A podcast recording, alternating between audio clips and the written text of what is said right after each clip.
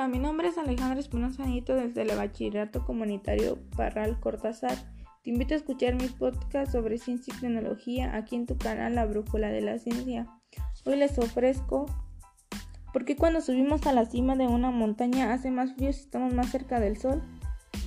Sobre la cima de una montaña, efectivamente estamos más cerca del sol, pero está tan lejos que la diferencia entre la radiación que llega a la cima y la base de la montaña es despreciable. Unos pocos datos hablan por sí solos. Imaginemos que subimos a la cima de la montaña más alta de España, el pico del Teide, que es un volcán que se eleva 3.700 metros sobre el nivel del mar. Seamos generosos, consideremos que tiene 4 kilómetros de altura. Si restamos esos 4 kilómetros de los 150 millones que nos separan del Sol, veremos que el astro rey sigue estando a 149.999.996 kilómetros de distancia. Como comprenderán, la diferencia de temperatura no puede ser apreciable. Así pues, las cosas de que el ambiente sea más frío en la cima de las montañas son otras.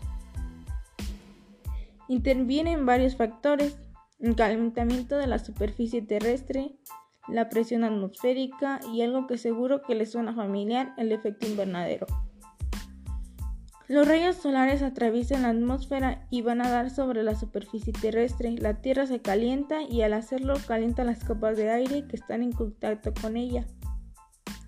La transmisión de calor entre la Tierra y el aire es tanto más efectiva cuando más denso sea el aire, es decir, cuando mayor sea la presión atmosférica es más cuando aumentamos la presión de una masa de aire, se calienta y al revés. Cuando se expande se enfría, nuestro frigorífico se aprovecha de eso para mantener fríos alimentos. La presión atmosférica mide el peso del aire que tenemos encima de nuestras cabezas. La atmósfera es un mar de aire y cuando más profundo sea, mayor es la presión en el fondo. La presión que hay sobre una playa a nivel del mar es el doble de la que existe sobre la cima de una montaña que está a 5.500.000 metros de altitud. Así pues, al ser mayor la presión del aire se calienta con más facilidad la base de la montaña que la cima. Además, el aire calienta caliente tiende a subir, al hacerlo se expande y pierde calor. Por esa razón las capas más altas son las más frías. A los dichos se suma el efecto invernadero. Cuando los rayos del sol llegan a la superficie terrestre, ésta se calienta y devuelve la radiación al espacio en forma, no de luz visible, sino de rayos infrarrojos. Ciertos gases de la atmósfera, como el dióxido de carbono, el vapor de agua o el metano, entre otros, los llamamos gases de efecto invernadero.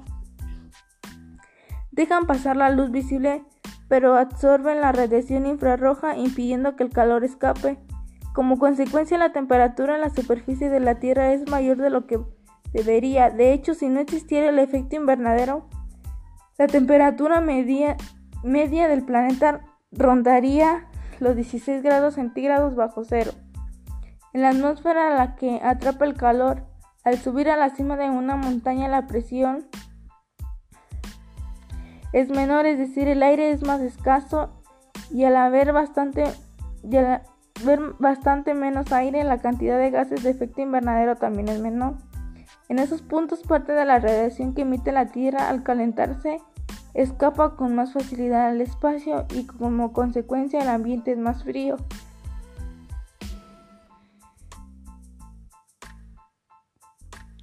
Estas son las razones por las que hace más frío en la cima de las montañas. Muchas gracias por su atención. Hasta pronto.